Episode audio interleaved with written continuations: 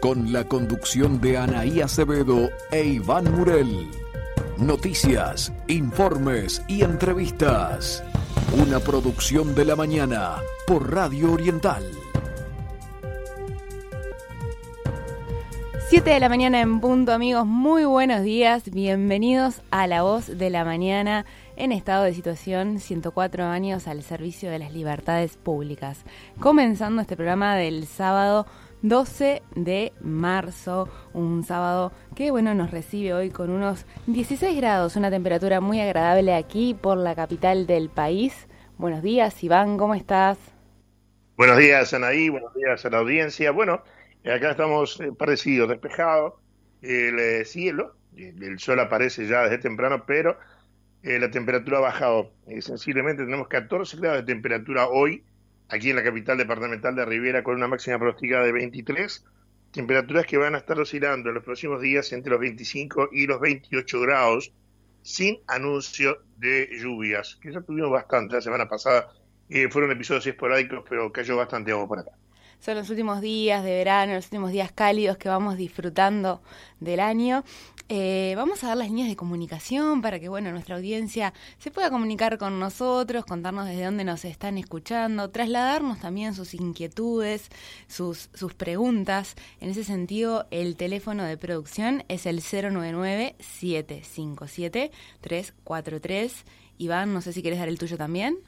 Y el nuestro es el 099 82 52 00, repito, 099 82 5200. Excelente. Bueno, hoy tenemos un programa dedicado especialmente a un tema de extrema sensibilidad e importancia por bueno todo lo que tiene que ver este proyecto de, ley de legalizar la eutanasia. Comenzó un nuevo periodo también de sesiones en el, en el Parlamento donde se van a tratar iniciativas presentadas. Había quedado esa iniciativa que había presentado Ope Pasquet de legalizar esta eutanasia con todas las implicancias que tiene por detrás, ¿no, Iván? Cierto, sí, hablamos de la eh, ley de eutanasia y también del suicidio médicamente asistido. Es un tema que lo hemos tratado nosotros aquí en el programa, que tuvimos la posibilidad de, hablar con el profesor Miguel Pastorino, hablando de la ética médica y demás. Y creo que acá esto tiene mucho que ver con eso. Eh, a ver, es un tema discutido, pero que sorpresivamente, digo, a mí en lo personal me, me sorprendió, está teniendo eh, votos como para ser aprobado en Cámara de Diputados. Lo de Pasqué, que se había quedado pendiente para esta esta nueva gestión, bueno, empezó a discutirse. Hay diferencias en el Partido Nacional. Eh, hay algunos, ¿verdad? Sé, por ejemplo, el diputado Álvaro Gastúe está contra de esto, y algunos otros también. Eh, hay diferencias dentro del Partido no hay diferencias en Cabildo Abierto, que de, manera unánime los legisladores están en contra de todo esto. Y bueno, eh, habrá que ver, ¿no? porque el Partido Nacional, insisto, tiene, tiene este, discusión interna pero aparentemente estaría el 60% de los votos como para que esto se apruebe en senadores y en diputados, lo que a mí me parece, a mí en lo personal, sería un error político gravísimo, gravísimo, porque este es un tema que merece mucho más discusión que la que pueda generar el ambiente político. Hoy vamos a tener testimonios, ¿verdad? A nivel personal, análisis, eh, a nivel médico, y bueno, eh, creo que la gente es la que tiene que sacar las conclusiones de todo este tema, que insisto, puede involucrar a cualquiera de nosotros, eh, cualquiera de nosotros podemos ser parte de toda esta situación, y que bueno, este, cuando vamos, a, si vamos a conversar con gente que trabaja en cuidados paliativos, o sea, hay profesionales, hay profesionales eh, que cumplen con su juramento, atender a todo el mundo, no importando quién sea, ni la situación que viva. En fin, da, da, da para discutir bastante. Lo discutimos antes, lo discutimos ahora, pero parece que en, diputados le importa, y en senadores también, la discusión que ellos dan, sin importar lo que pide la gente. Es un tema bien polémico. Exactamente, bueno, para poder conocer de fondo este tema, ¿no? Y, también formar las opiniones, que justamente de eso se tratan los medios de comunicación también, presentar la, información, ir de fondo, es que tenemos ya en estudios a, Bruno Cabrera, amigo de la casa, colaborador de la mañana, una persona que sabe mucho respecto a eh, lo que es el inicio, ¿no? De, bueno, de, lo que es la eutanasia, el suicidio, cómo viene en la historia, para eso tenemos que remontarnos muy atrás atrás en el tiempo, ir a la Grecia antigua, a los tiempos de, de Sócrates y conocer un poco el origen. Buenos días, Bruno, muchas gracias por estar aquí en La Voz de la Mañana. Hola, buenos días, un saludo a la audiencia, un saludo para ti, Anaí, para Iván, Mónica, un gusto estar aquí esta mañana.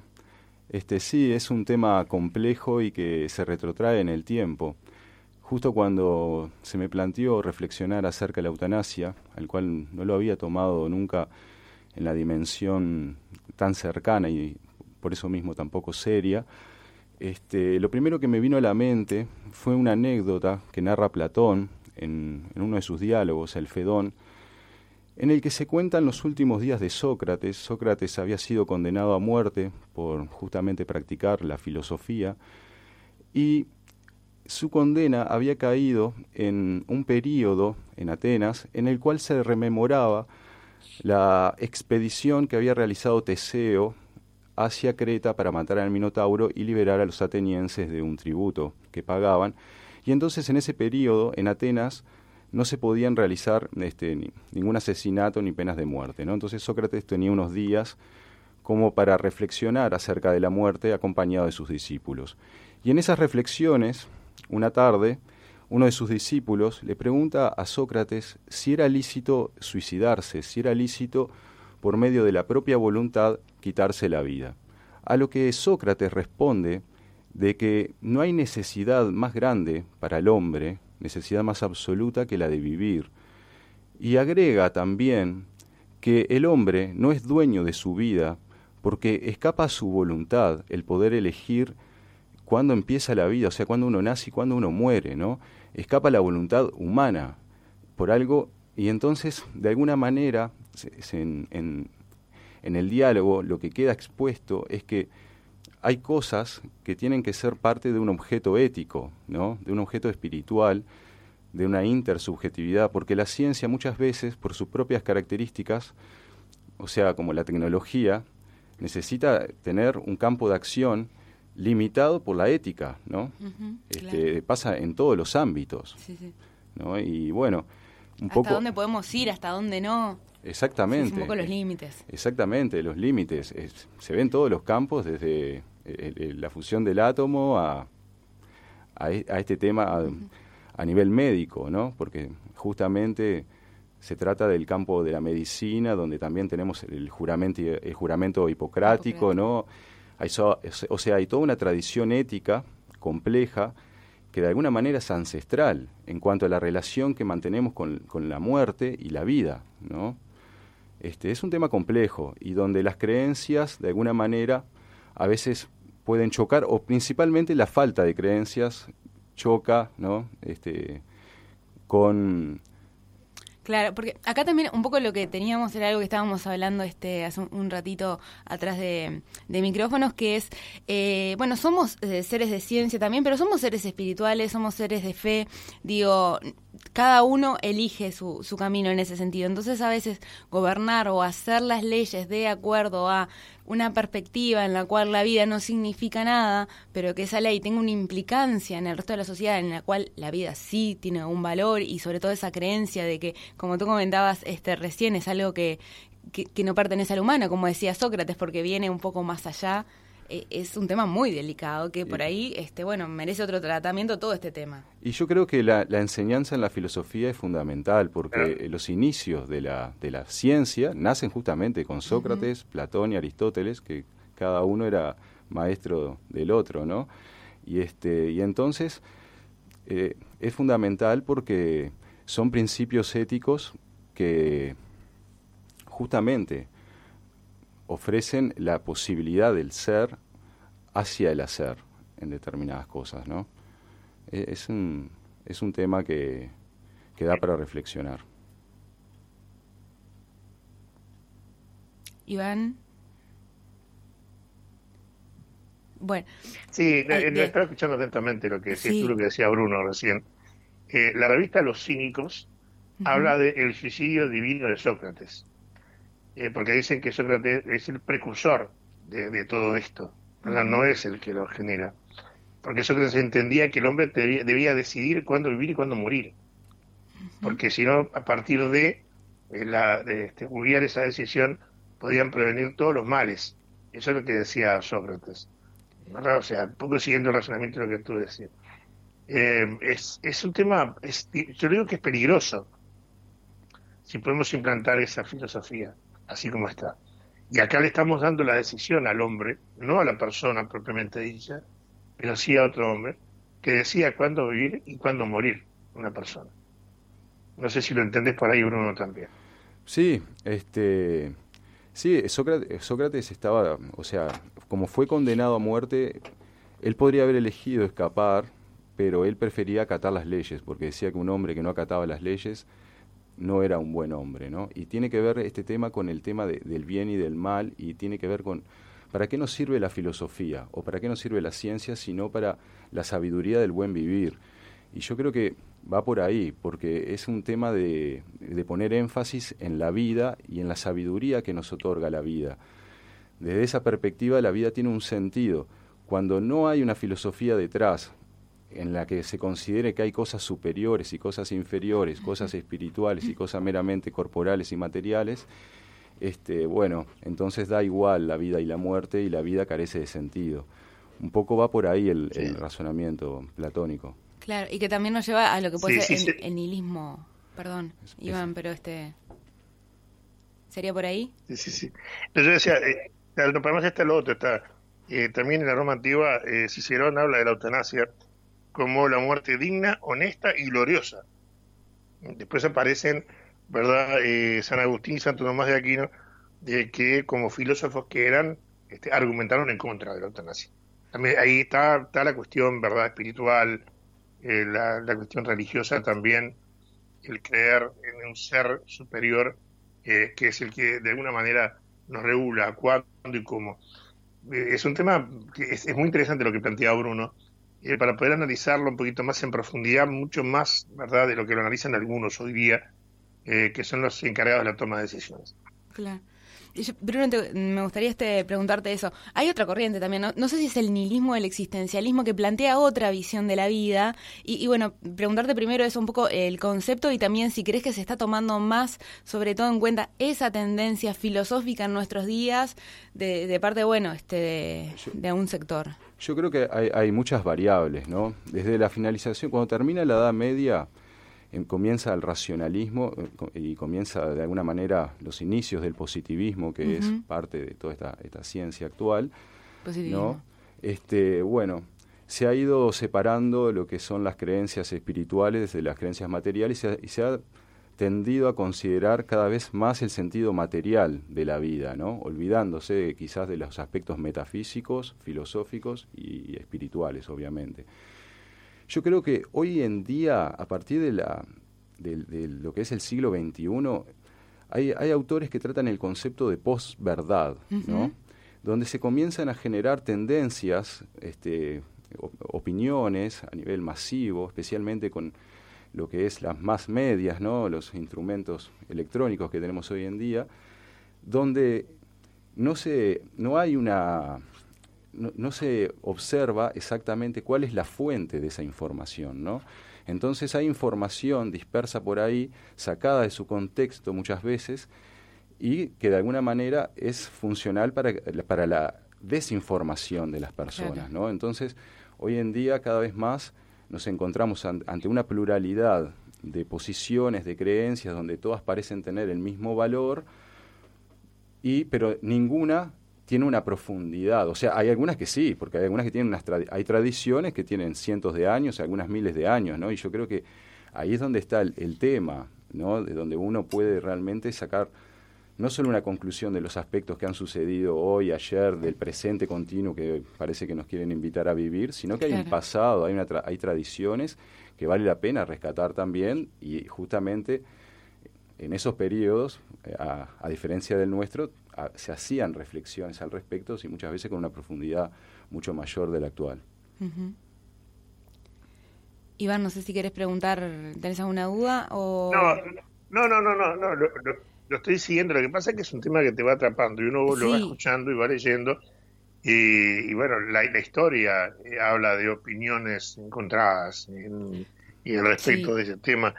Veíamos, por ejemplo, él, eh, bueno, lo de Cicerón, ya lo decíamos, y lo de Sócrates que se consideraba eh, una muerte digna, honesta y gloriosa. Eh, podemos em, hablar, por ejemplo, de, lo tenemos por acá, Francis Bacon parece ser el primero que entiende la palabra eutanasia tal y como la entendemos en la actualidad y mantiene en su obra Historia Vitae Mortis su licitud religiosa y moral.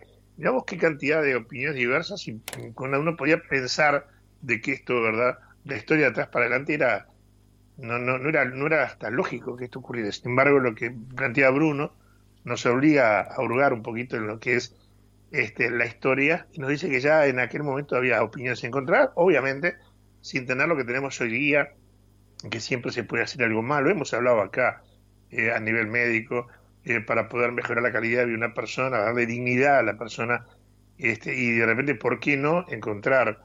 Eh, no, es el milagro médico, porque los médicos no hacen milagros, lo que hacen es investigar y trabajar para poder cambiar una realidad. En fin, la verdad, yo no estoy de acuerdo con lo que se está planteando. En lo personal, creo que no. Creo que tenemos, vivimos, luchamos y hay, bueno, hay tanta gente que que quiere vivir y hay personas que están legislando para morir. No sé, me parece medio, medio, es como que de loco, realmente, difícil de, entender. Y también un poco con, esa falta de, información, con, con esa posverdad que recién mencionaba Bruno, en el cual los términos, los conceptos se confunden y a veces hablamos de, de eutanasia o de suicidio y la gente realmente no sabe a qué nos referimos, lo pueden confundir con otra cosa. De eso vamos a estar hablando en instantes nada más con como especialistas que están metidas en, el tema. Pero es interesante darle este marco. Claro, ¿sabes qué, Anaí? Sí. Claro, ¿sabes qué, Anaí? No, no sé qué opina Bruno. O sea, yo le cambiaría eh, una palabra, y lo hemos hablado con el profesor Pastorino en, en aquel programa que le hicimos, cuando dice suicidio médicamente eh, asistido, yo le diría el homicidio médicamente asistido. porque, y porque nadie nunca sabrá, porque no se sabe, hasta dónde la influencia del médico en la decisión final de la persona. Eh, esto es muy peligroso, esto es muy peligroso porque, sobre todo, y lo hemos conversado también contigo, Nay, la pandemia marcó una realidad eh, en donde la, la, depresión se hizo presente en la vida de muchísimas personas y de repente en el abandono, en la soledad, eh, fueron capaces de tomar esta decisión por sí, sin preguntar a ningún médico. En fin, este, yo creo que los, el sistema político, con la excepción de Cabildo Abierto, que está marcado en contra de esta situación, deberían llamarse a reflexionar mucho más en profundidad todo. ¿Vos cómo lo ves, Bruno? Sí, sí, estoy de acuerdo. O sea, eh, eh, hay un tema de, información, hay un tema de fuentes, un tema de, de falta de reflexión, pero para, e, el tema de, la información yo creo que es crucial porque hoy en día acostumbramos a mirar todo en la web, ¿no? Y yo, por ejemplo, puedo poner el mismo diálogo de Platón, y lo pongo en tres ediciones y, son tres libros distintos. O sea, eh, hay un punto con el Internet y se, se habla mucho de que hay mucha información, sí la hay, Ahora, esa información muchas veces eh, no es lo que te dice que, es, ¿no? Y entonces se generan confusiones de términos, confusiones de personajes, confusiones en, todos los términos, de económicos, políticos, de medicina, y creo que esta, esta clase de temas, justamente, como la eutanasia, corresponden a, una a un conglomerado, porque es la medicina, es el modo en cómo entendemos la economía, que es la ganancia sin límite, ¿no? O sea, hay un montón de factores el materialismo humano, ¿no? O sea, que hay un conglomerado que hacen a lo que es la cosmovisión del, del, hombre del siglo XXI, donde uno si se quiere se puede matar, el otro y así puede elegir diversas cosas que escapan a lo que ha sido lo, natural en la vida del hombre. ¿no? El, libertinaje ya directamente, ¿no? Como se confunde eso. sería una mezcla entre libertinaje y, nihilismo, como decías tú, ¿no? que, o sea, el nihilismo que corresponde a, aquellos que piensan que, que, la vida carece de sentido, que todo es nada, ¿no? Bueno, un poco va por ahí esa carencia de, ideales, ¿no? Porque uno puede pensar de ideas o el espíritu, cada uno le puede igual, poner lo que, quiera. Sí. Igual lo que dice lo que dice Bruno, y está bien, es correcto, porque la, la reflexión sobre el tema se le adjudica primero a Sócrates, pero si lo seguís buscando, también se lo dice, se lo adjudican a Platón o se le adjudican a Cicerón. la esencia es la misma. ¿Verdad? O sea, tú decías, eh, una frase son libros distintos, lo es, pero la esencia es la misma. Eh, hablan de una muerte digna y gloriosa. Y se habla, como te decía en la revista Los Cínicos, del suicidio divino de, Sócrates. Eran otros tiempos, ¿verdad? Era otra gente, era otra idea, todo ha cambiado, el mundo ha cambiado. Yo creo que tenemos que eh, pensar con la cabeza de hoy, y yo, como vamos a hablar con profesionales médicos más adelante, eh, a ver, que alguien le explique a esta gente que estudió para esto, eh, para llevar adelante los cuidados paliativos, que tienen másteres internacionales, o sea, que se conecta con la medicina del mundo para poder atender esta problemática, a ver si están de acuerdo o no. Porque entonces vamos de vuelta a lo mismo. La reflexión, ¿verdad? La discusión se tiene que dar mucho más en profundidad. Yo, yo no puedo entender, por ejemplo, que el diputado Luis Gallo, que es médico, esté de acuerdo con esto, porque está yendo en contra de sus pares y en contra de su propia formación. Y vas allá del juramento hipocrático que la gente lo entiende poco, porque la gente piensa eh, que es una cosa y en realidad es otra. Pero digo, en serio, da, da para, para, para por lo menos profundizar un poquito más. Yo espero que el sentido común prime en todo esto, que se genere una discusión mucho más inteligente, eh, que se le den participación a todos en la discusión y que, viste, tantas cosas que llevamos a referéndum, mirá si esto no sería un tema para llevarlo realmente, para que sea la gente, el ciudadano, el que decida. Porque ¿quién no ha pasado o tiene, verdad, esa situación hoy en su familia? Hay muchísima gente. Y son muchos, insisto, los que pelean por vivir y le estamos dando la chance a que no peleen y que se dejen morir. La verdad, insisto. me, me, parece desprovista de lógica todo. Bueno, vamos a expandir un poco más esta conversación porque vamos a recibir ahora a María Alejandra Sosa. Ella es médica especializada en oncología clínica, máster internacional en cuidados paliativos. Una palabra muy importante en toda esta discusión, los cuidados paliativos. María Alejandra, buenos días. ¿Cómo estás? Bienvenida a La Voz de la Mañana. Hola, muy buenos días a todos. Este, muy agradecida porque se hayan puesto en contacto conmigo. Por favor, gracias, gracias a ti.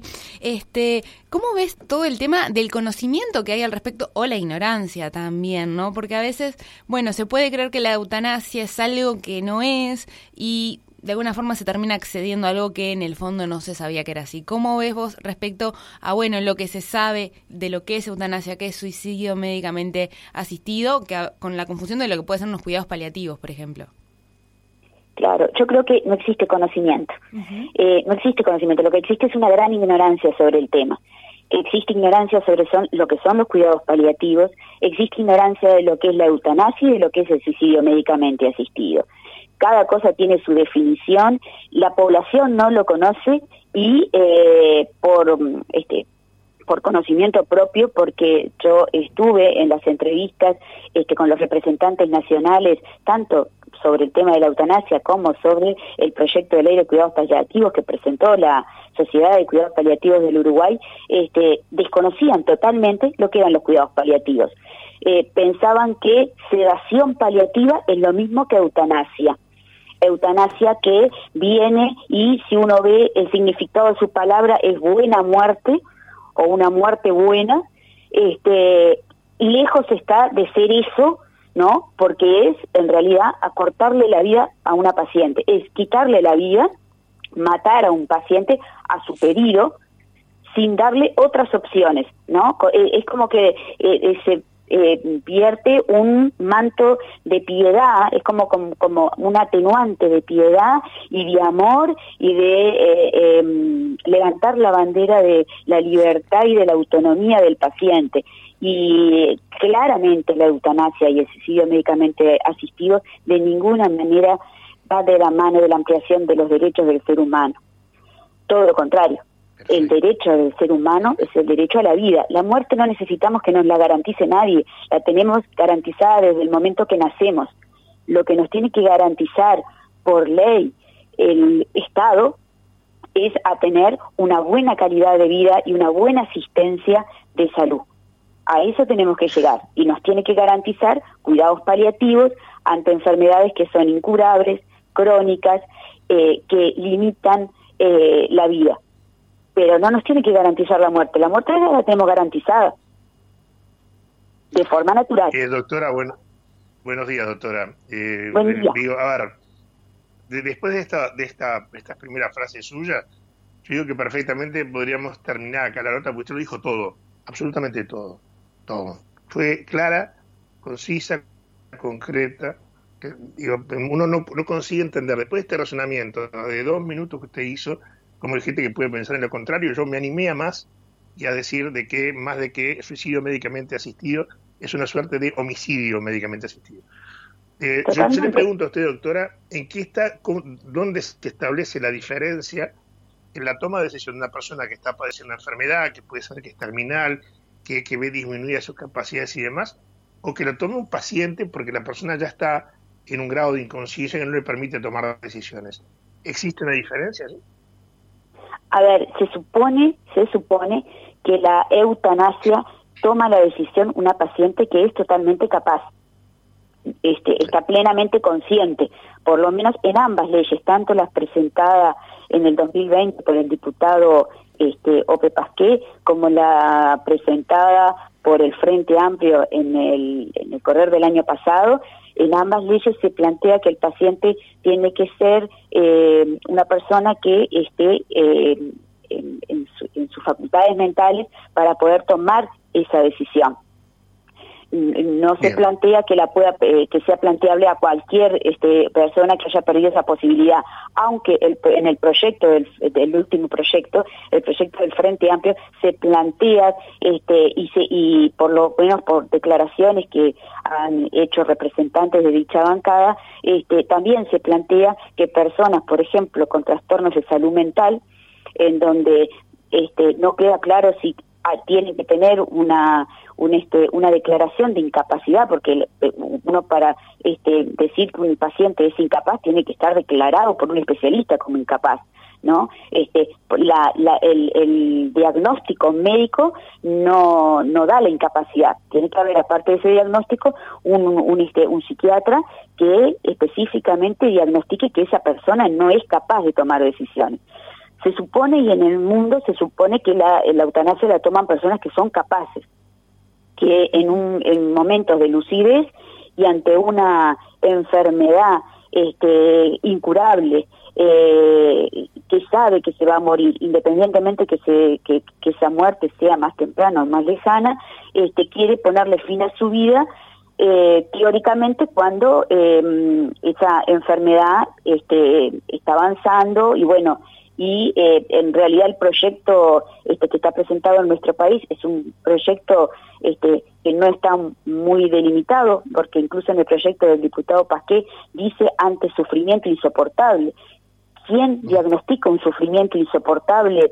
Eh, porque, por ejemplo, para un adolescente, perder un examen puede ser un sufrimiento insoportable. Si viven en una familia en donde eh, los padres tienen cifrada este, la esperanza no puesta de, esa familia es que su hijo tenga una carrera universitaria, por ejemplo, ¿no? Un desengaño amoroso puede ser un sufrimiento insoportable y sin duda lo, lo, debe haber sido para muchas personas. Este, sobre todo para muchas personas jóvenes y para muchas personas adultas, ¿no? Un problema económico. ¿Quién, ¿Quién puede diagnosticar un sufrimiento insoportable? Porque el dolor, eh, ya sea orgánico, como el dolor emocional es algo que el único que dice que es insoportable es quien lo vive. No hay nadie que pueda decir tu dolor no es insoportable. yo le... Perdón. A ver si, si puedo... No, este, yo, quien leyó, yo leí el, proyecto del diputado Pajé. Eh, ningún proyecto sobre un tema tan profundo, tan importante, puede tener una carilla. Es una carilla y tiene creo que seis o siete puntos y nada más yo lo vi más orientado eh, a buscar eh, sacar de la responsabilidad por el acto que se propone al médico que de repente buscar una solución para las personas con esta problemática. Lo, lo analicé yo personalmente, o sea, eh, punto por punto, tratando de que el médico no sea responsable, que no vayan contra el médico, en fin, este, inclusive en una toma de decisión, como usted decía, sufrimiento insoportable, ¿quién lo puede decidir? De qué forma, no está estipulado a qué refiere todo eso. Me pareció tan básico el proyecto de Pasquet, por eso insisto en que no puedo entender cómo se puede siquiera considerar, este, sin tener en cuenta la presencia de ustedes médicos, médicos paliativistas, que son los que conocen las realidades del terreno, ¿verdad? Es un caso realmente muy, muy raro de, de, ver por dónde se va y que seguramente se van a encontrar con un montón de disidencias que ya las hay, desde todo punto este, de vista, de los médicos, de los filosóficos, de los religiosos y demás. Eh, totalmente de acuerdo con usted. Eh, a ver, el, el, proyecto del diputado Pasqué que está eh, está dirigido específicamente al profesional médico. No está garantizándole nada al paciente, pero en realidad tampoco le garantiza nada al médico, porque el proyecto de eh, eutanasia este, del, del diputado Pasqué lo que dice es que podrá ser eximido de responsabilidad el médico. Pero, a ver, eh, después eso lo va a decidir un juez. Y en nuestra constitución ya existe este eh, un artículo en nuestro Código Penal este, eh, en donde está tipificado el, el, delito de este, mm, homicidio piadoso, en donde este, es, atenuado el hecho. Acá, no, esta, la ley que propone el diputado Pasqué no dice que uno cometió un homicidio, porque, a ver, quitarle la vida a alguien es, es matarlo directamente. A pedido o no ha pedido es matarlo. Y sigue siendo un delito se le exime al médico de responsabilidad según eh, ante el juez que vaya después ese caso a ser examinado.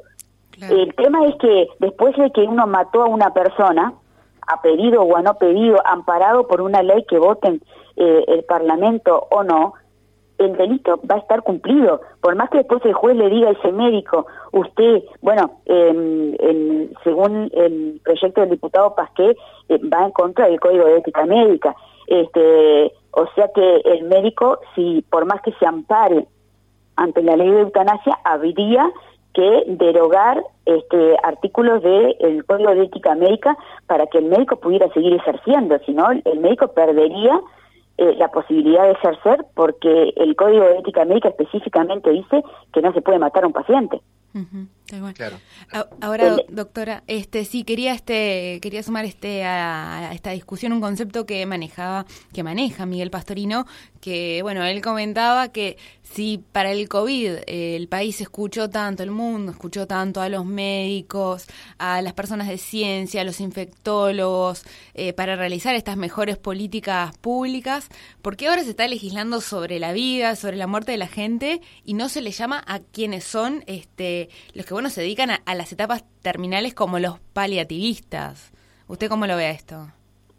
Sí, en realidad nosotros, eh, eh, tanto la, la, Sociedad de Cuidados Paliativos ha sido llamada a, a, discusiones, este, específicamente con, el, con respecto al primer proyecto que se presentó y que está en, en trámite en el Parlamento, que es el del diputado Pasqué, ni bien apareció, bueno, no es que nos citaron, se solicitó por parte de la Sociedad de Cuidados Paliativos una entrevista con la Comisión de Salud de, Diputados, este, en donde se presentó un documento eh, en donde eh, se, señalaban todos los puntos desde el punto de vista médico, desde el punto de vista ético, desde toda la jurisprudencia que existe en nuestro país este, y que avala el derecho a la vida y el derecho a la salud de los ciudadanos de nuestro país este, que no están siendo cumplidos en su, en su totalidad, este, y, explicando por qué eh, era una ley que nos parecía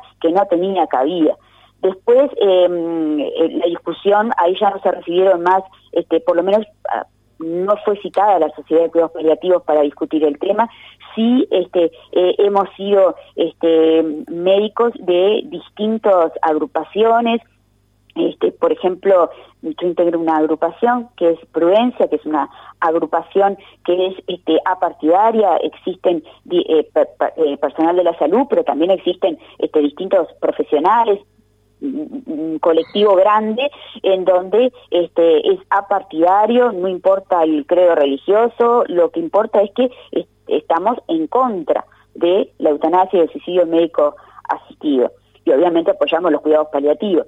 Este, en nuestro país, a diferencia de lo que ocurrió en España, en donde existió una declaración del Comité de Bioética y en donde no se tuvo en cuenta en absoluto la opinión eh, de los médicos y de los paliativistas. Este, acá, eh, ya les digo, no hemos sido citados, yo creo que en algún momento lo llegaremos a hacer, porque en realidad también ambos proyectos no han sido discutidos cabalmente en la Comisión de Salud. Lo que a uno le llama la atención es que se estén tomando este, encuestas como en su momento también hizo el Sindicato Médico del Uruguay, como ustedes recordarán hace un tiempo, este, y salió publicado dichos, este, dichos datos, este, eh, eh, eh, que lo hizo a, la, a, médicos, ¿no? Este, una encuesta totalmente sesgada, este, y ahora se le hace a diputados cuando el tema ni siquiera se ha tratado en la Comisión de Salud, o sea, están presentados los dos proyectos, pero no se han estudiado ni se ha llamado a las delegaciones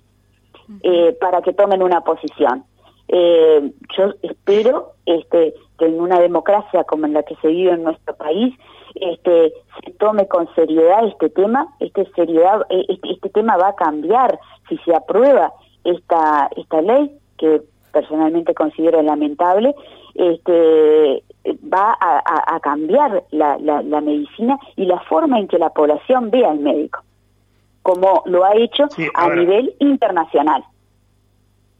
Eh, doctora, en, la última entrevista que dio el diputado Pasqué, él hace referencia a que hay sufrimiento que los cuidados paliativos no curan y es cada uno el que debe evaluar qué vía quiere seguir.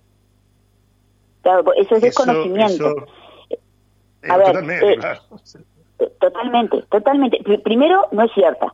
Segundo, este, eh, sí, a ver, eh, estoy de acuerdo con el diputado Casqué, los cuidados paliativos no son accesibles para la mitad de la población en el Uruguay, porque nuestro sistema de salud no, no lo tiene garantizado. Por eso existe, afortunadamente, ya con, eh, con una sanción eh, positiva por, por la bancada de, por, por, este, la Cámara de Diputados de nuestro país, se aprobó la, eh, la ley de cuidados paliativos para que pase al Senado, o sea, se cumplió con una parte muy importante y que llevó dos años de discusión cuando existió, cuando es una ley que fue reformulada totalmente y en donde se tuvo que, pelear este, que se incluyera un capítulo de final de vida este, que no fue aprobado por, por, todos los diputados, pero que afortunadamente fue aprobado por mayoría y pasó al Senado. En un país en donde no tenemos garantizado este, la atención integral, y cuando hablamos de atención integral,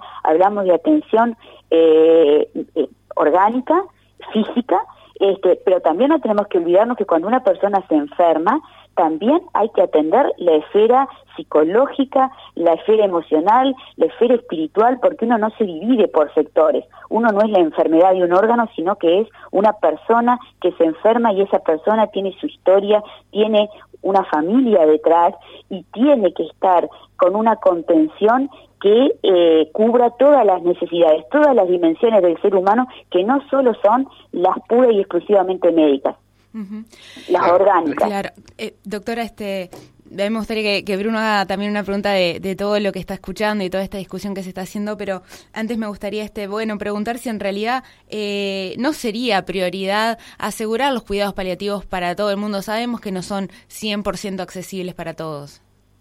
100%. Este, por supuesto que sí, y eso es lo que nosotros esperamos, que siga adelante el proyecto de ley de cuidados paliativos, que el Senado lo trate a la brevedad, que sea pasado a las autoridades que corresponden, el Ministerio de Salud Pública, para que este, reglamente, porque una ley sin reglamentación, los derechos paliativos ya están en varias leyes en nuestro país.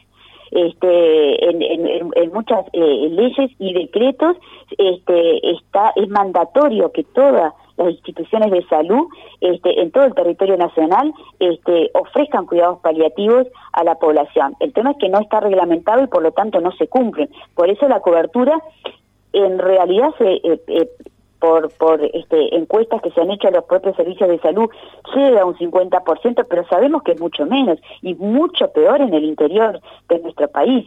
Este, entonces, por supuesto que sí tendría que estar totalmente 100% cubiertos los cuidados paliativos, pero incluso cubiertos los cuidados paliativos no es una ley, la de eutanasia y la de suicidio médicamente asistido, para que sea una demanda de la población. Porque dentro de este, los cuidados paliativos existe lo que se llama la sedación paliativa, que no tiene nada que ver con los cuidados paliativos, que es ante un paciente que tiene una enfermedad incurable, en una etapa cercana a la muerte, y cuando existen síntomas que no se pueden tratar, eh, que en nuestro país tenemos todos los fármacos para tratarlos, pero que se llama síntoma refractario, que no es un síntoma difícil, porque un síntoma difícil lo tiene que tratar un especialista. Un síntoma refractario es aquel que tratado por un especialista y con toda este, la farmacología a su disposición, con un tratamiento integral, con un con psicólogo, con asistente social, con terapeuta ocupacional, con con todos este, los que integramos un, un, este, un equipo de cuidados paliativos, ese síntoma persiste y le causa sufrimiento a un paciente.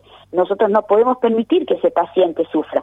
Por lo tanto, existe una indicación médica, legal, ética, deontológicamente correcta, que es la sedación paliativa, que es disminuir el estado de conciencia del paciente para que no sea consciente de ese sufrimiento, porque ya pusimos todo lo que había para tratarlo y no lo pudimos hacer. Eso no adelanta, eh, hay artículos científicos que eso no adelanta este, la muerte, el paciente muere por, en el transcurso natural y muere por, por, la evolución de su enfermedad, pero nunca va a fallecer por la sedación. La sedación lo que hace es disminuir la conciencia. Claro. Eh, ahora, doctora, eh, solo, una, solo una cosita, Nadie. Eh, pues yo quiero cerrar con esto que estoy leyendo parte de las declaraciones de, de Pasquet y me parecen de una arrogancia, una soberbia pocas veces vista. Dice, yo digo que no tenemos que caer en la actitud entre paternalista y autoritaria, decirle a una persona adulta que esté en su sano juicio, mire, en realidad nosotros sabemos mejor que usted, lo que a usted le conviene, usted cree que quiere terminar con su vida, pero nosotros que sabemos más que usted, hemos decidido que su voluntad acerca de su propia vida y su propia muerte no es de aplicación, yo me revelo contra eso. Ahora, él está hablando a quién, al familiar o al médico. Si le habla al familiar, de repente, en ese y vuelta, capaz que a título de consejo, pero al médico, ¿qué sabe de medicina o de paliativismo el diputado Pasquet? Nada. En realidad nada, nosotros le explicamos, eh, nosotros hemos tenido y, le agradecemos al diputado Pasqué, siempre hemos tenido unas discusiones, este, discusiones, intercambios de opiniones, respetando cada uno este, sus posiciones. Este, él nos ha recibido en varias oportunidades y este y hemos este, discutido el, tema con profundidad. Este, el diputado Pasqué eh, se, eh, se enteró de los cuidados paliativos a raíz de varias este, conversaciones que ha tenido con paliativistas dentro de los cuales yo he estado incluida, este, eh, él reconoce los cuidados paliativos, pero independientemente tiene ese, bueno, esa, e, e, e, esa lucha que está librando, supuestamente a pedido de, de, un amigo este, que, que, que él tuvo y que eh, curiosamente eh, eh, esta persona que está mencionada en el en el proyecto de ley, este, en la justificación del proyecto, es un paciente que falleció bajo el, cuidado de una unidad de cuidados paliativos este, y reconoció todo lo que cuidados paliativos le ofreció en el tiempo que él logró sobrevivir y en la mejoría de la calidad de vida que le dio los cuidados paliativos este, hay un gran desconocimiento. De con todos los diputados con los que nos hemos reunido, este, eh, no desconocían totalmente lo que eran los cuidados paliativos, este, eh, desconocían lo que es la sedación paliativa, este, con, este, confunden lo que es sedación este, eh, paliativa y parece que es un símil con lo que es la eutanasia y ya les expliqué lo que es la sedación paliativa, no tiene nada que ver la eutanasia, este, o sea que existe una ignorancia total sobre el, el tema. este, creo que eh, esto nos, nos este, interpela a que nuestros representantes se informen este, eh, acaba de salir un libro eh, este, publicado por el doctor Diego Velasco, abogado, este, que habla de la jurisprudencia, que habla en nuestro país y a nivel internacional y que habla del tema de eutanasia y este, tan ligado también y que se usa como caballito de batalla para para este para fomentarla la dignidad de la persona, la libertad de la persona, la ampliación de los derechos de esas personas. Y este en este libro este muy bien fundamentado por un profesional serio como es este abogado, este, da por suelo todo y aparte eh, lo compara con la experiencia que hay en otros países en donde eh, esto ya es una realidad y en donde precursores de la eutanasia del suicidio médicamente asistido este, hoy en día reconocen que han sido leyes que han sido erróneas porque empezaron con un proyecto y hoy en día terminaron siendo proyectos totalmente desvirtuados en donde cualquiera y por cualquier motivo puede pedir la eutanasia o el suicidio médicamente asistido. Claro. Bruno, ¿querés hacer una pregunta respecto a bueno, todos estos temas que hemos venido tocando en estos minutos? Eh, bueno, la verdad que me quedó todo muy claro y me encanta escucharla este, a la doctora. Este, lo que me parece que tengo curiosidad en saber, o quizás es, es, como un tema, capaz es difícil de, dar una causa, pero ¿por qué cree usted que en, en los últimos 10, 15 años este, se ha promovido, se ha impulsado el tema de la eutanasia en, en, estas, en las sociedades occidentales? Bueno, por eso mismo que estábamos comentando hoy, este, hay a nivel mundial una oleada de aumentar los derechos de las personas y, este y está muy bien aumentar los derechos de las personas y ampliar los derechos de la persona cuando son a favor de las personas.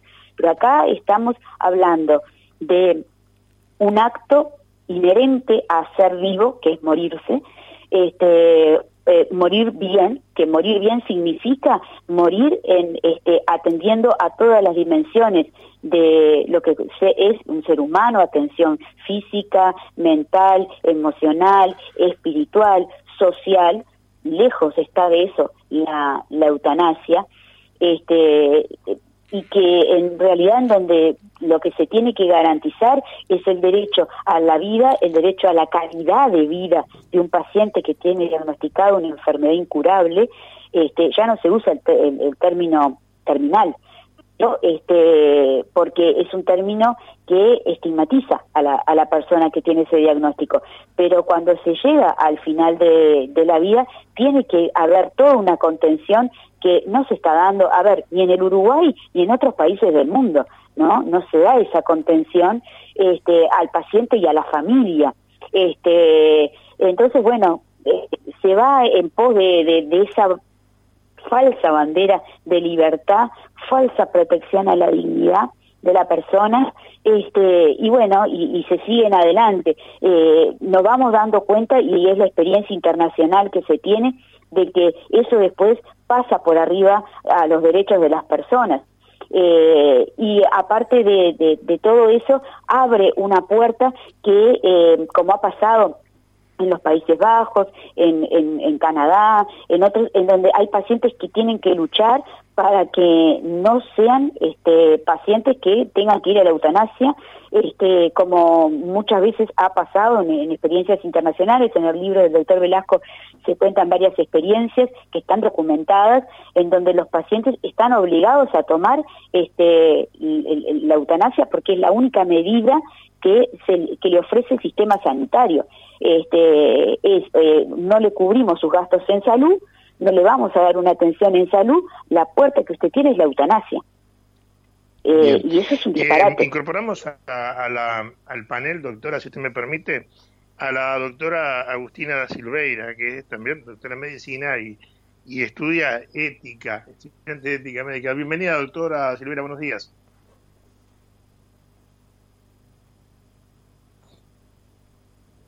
Hola. Agustina, ¿nos escuchabas? Parece que estamos teniendo este un, inconveniente con el tema de las niñas, pero ya vamos, vamos a recibir. Que es importante también la visión de, de, Agustina, sobre todo para conocer qué sucede en el exterior, qué sucede en los países donde, bueno, se aprobó la eutanasia, cuáles fueron las consecuencias. Ella este, está estudiando en, en, el exterior, es además una médica joven, así que es una perspectiva eh, interesante para conocer. Tenemos casos, por ejemplo, como Holanda eh, y bueno, y, y, todo este lo que lo que seguía. Buen día, Anaí, Iván, ¿me escuchan? Ay, te escuchamos, te escuchamos, Ahí, Agustín. Perfecto. Bienvenida. Que, que no estábamos pudiendo comunicarnos. Muchísimas gracias por la invitación, un gusto estar con ustedes. Venía escuchándolos. Muy interesante lo que vienen hablando Bruno, Alejandra, todos. Agustina, ¿cómo ves vos todo este, todo este tema y sobre todo lo que sucede en los países donde se aprobó la eutanasia? ¿Cuáles son las consecuencias?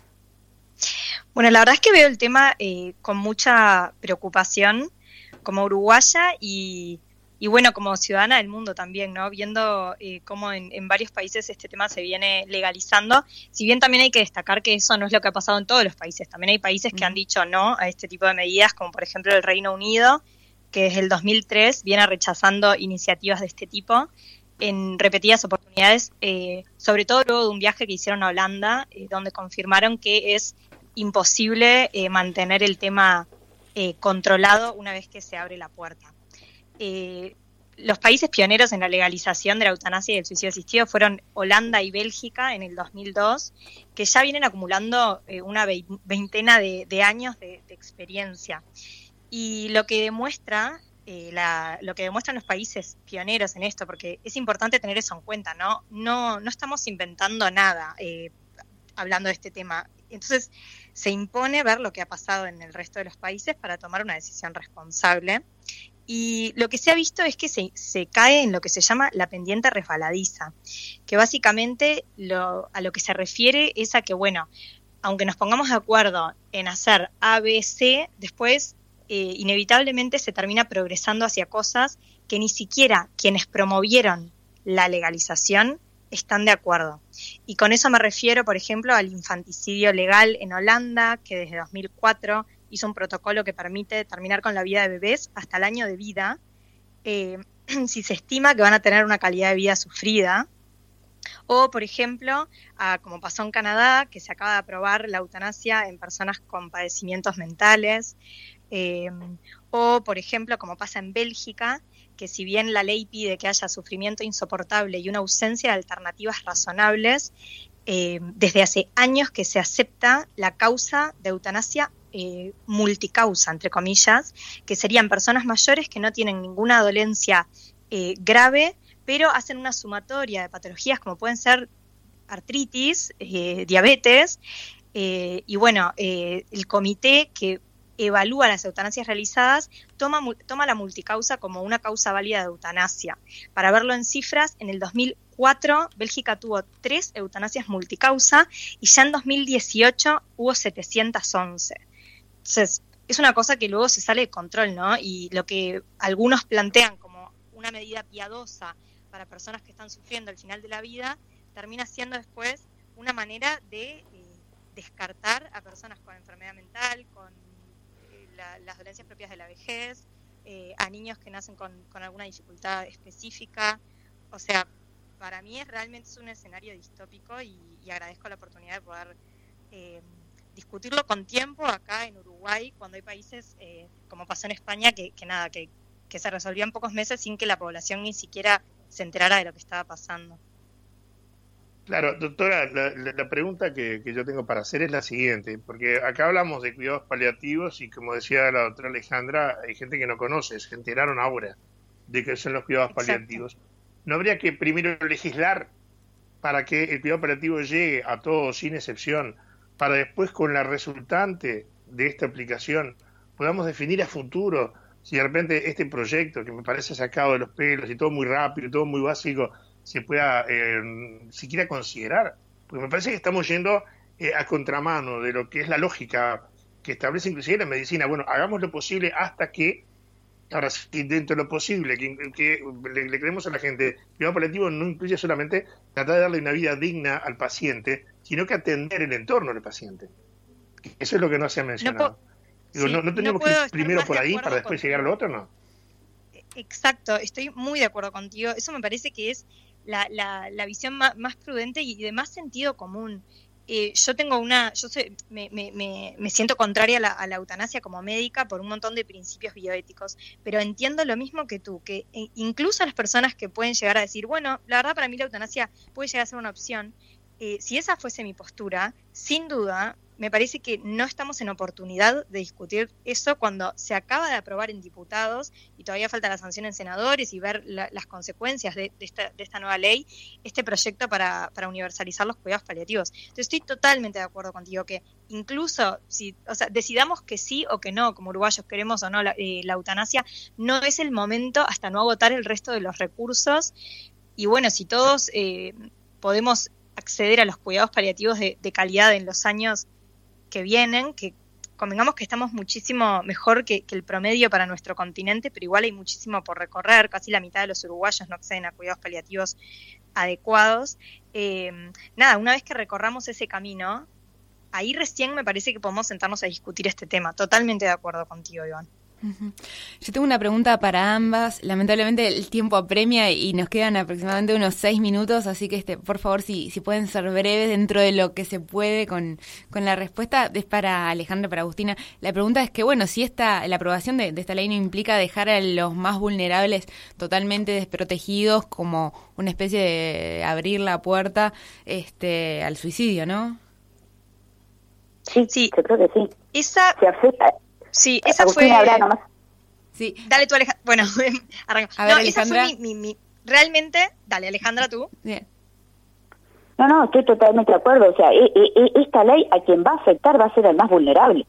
la persona que tenga los medios económicos para poder tener todo este un servicio de salud que lo pueda pagar, que estamos hablando de incluso particular, ¿no? Un, paciente, alejémonos del cáncer, que, que se toma como ejemplo siempre, un paciente con una este, enfermedad este, neurodegenerativa como es la ELA, este, que necesita enfermería para tratar traqueostomías, este, gastrostomías para poder alimentarse, colostomías para poder movilizar el intestino, necesita una atención de enfermería permanente 24 horas, los 7 días de la semana, los 365 días del año. No es provista por ningún sistema de salud, ni público ni privado. Eh, la contención social, la contención... a ver, ¿quién va a ser el más vulnerado? El más vulnerado va a ser el que no tiene acceso a todo eso. Y la única puerta de salida que se le va a dar va a ser la puerta de la eutanasia o del suicidio médicamente asistido. Sin duda va a afectar a la población más vulnerable. Agustina. Sí, esa es exactamente mi mayor preocupación, Anaí, la razón por la cual estoy, eh, este tema me desvela, ¿no? Que es eso, o sea, eh, quizás eh, no todos tuvieron la oportunidad de estar dentro de un centro de salud y, ver el desamparo que tienen algunas eh, personas en todo sentido, ¿no? Entonces, sin duda no es lo mismo estar eh, descansando al, final de la vida sobre el colchón adecuado, acompañado y con los cuidados de enfermería que mencionaba Alejandra, a estar eh, solo, sin los cuidados que uno requiere, sin, sin atenciones básicas, tanto materiales como, como sociales y, y, afectivas. Entonces, para mí, sin duda, en, con esta bandera de la autonomía, lo que estamos haciendo es, sin duda, abandonando a los más vulnerables, que en realidad no estarían teniendo eh, la posibilidad de gozar de la libertad de elegir, porque cuando más o menos te queda una sola opción, porque fallamos a esa persona en todo el resto de los sentidos, entonces realmente estamos eh, valorando una decisión de autonomía o estamos abandonando a los más vulnerables a la peor de las suertes. Totalmente de acuerdo. Iván. yo, quiero agregar algo al final. Sí, quiero agregar algo al final y le quiero poner este, ejemplos a las doctoras, porque creo que valen en este momento ya para ir cerrando. Acá en el departamento de Rivera, eh, un muchacho, Alejandro Gómez, eh, tenía ELA.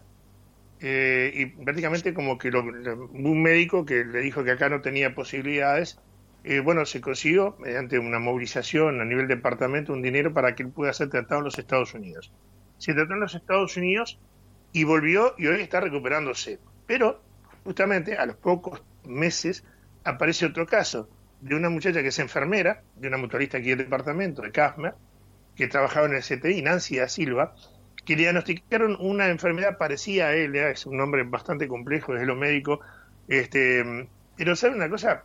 Por ejemplo, el Fondo Nacional de Recursos le dijo que no la asistía porque el médico que la atendió le dijo que eso no tenía cura.